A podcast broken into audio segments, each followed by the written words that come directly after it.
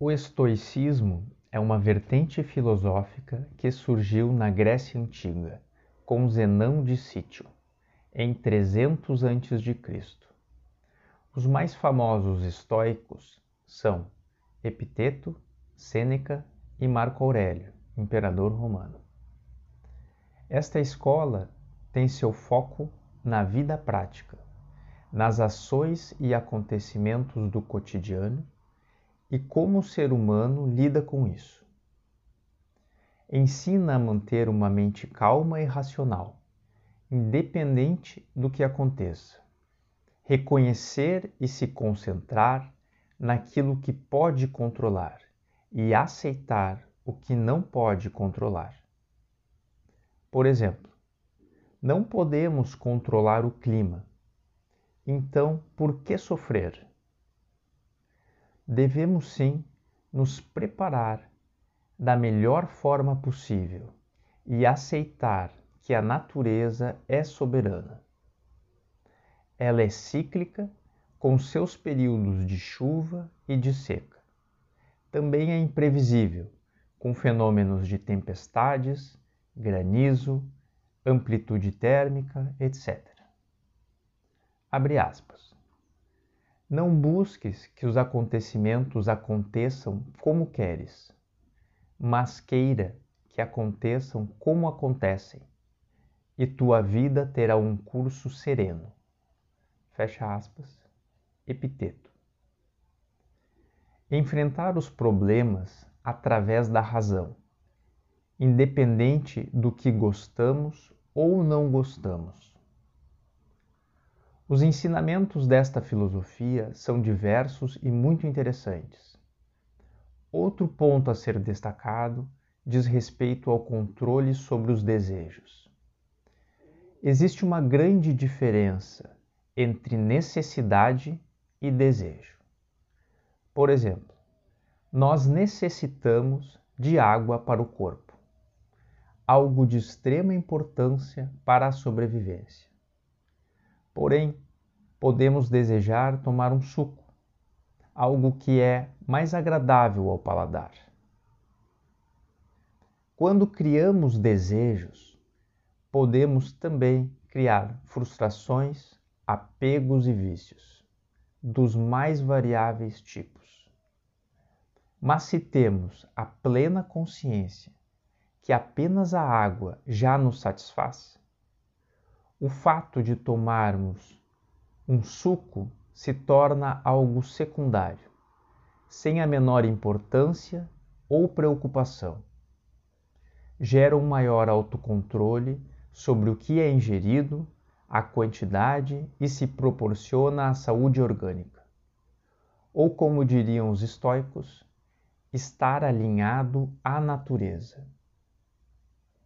Abre aspas aprende a gozar do que já tens. É tão importante como obter o que desejas. Fecha aspas. Epiteto. Abre aspas. A felicidade da sua vida depende da qualidade dos seus pensamentos. Fecha aspas. Marco Aurélio. Buda também abordava bastante sobre essa questão do controle dos desejos. Em pensamento atribuído, abre aspas, o sofrimento é universal. A causa do sofrimento são os desejos egoístas. A cura do sofrimento está em libertar-se dos desejos, e o modo de livrar-se deles é através de uma perfeita disciplina mental. Fecha aspas. Portanto, devemos aceitar aquilo que não podemos mudar, mas algo que não deve ser confundido com a passividade, que significa sem iniciativa, indiferente ou apático. Por exemplo, se uma empresa começa a descartar materiais e detritos em um rio, gerando uma possível poluição, muitas coisas podem ser feitas. como uma denúncia ao Ministério Público, para que possam analisar com mais detalhamento o caso, sem pré-julgamentos.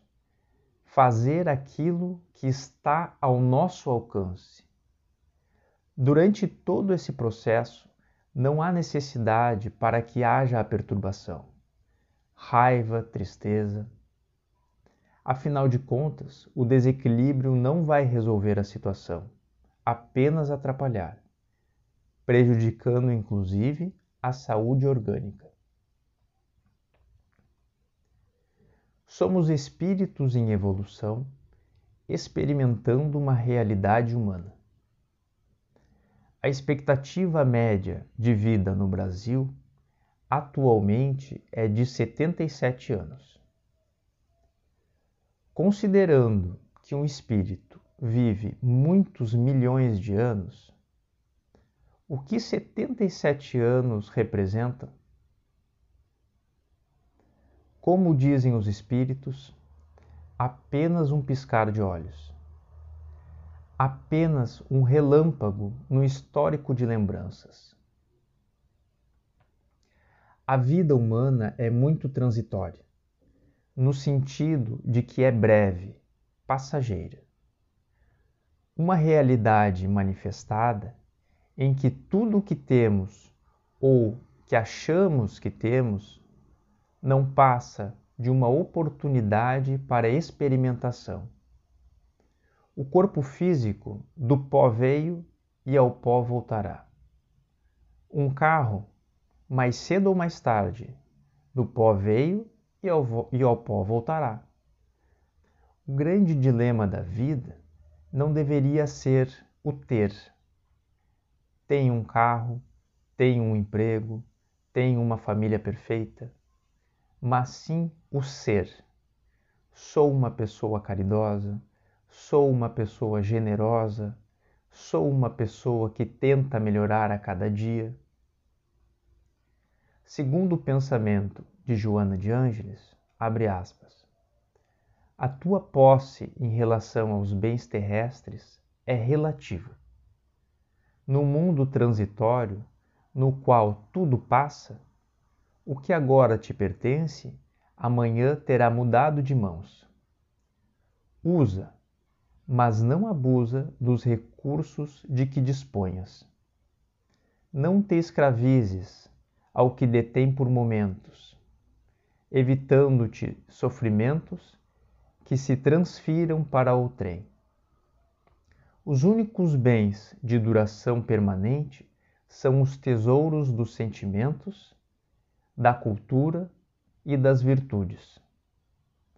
Acumula tesouros do céu ensina o Evangelho. Fecha aspas. Muita paz e muita luz a todos. Grande abraço.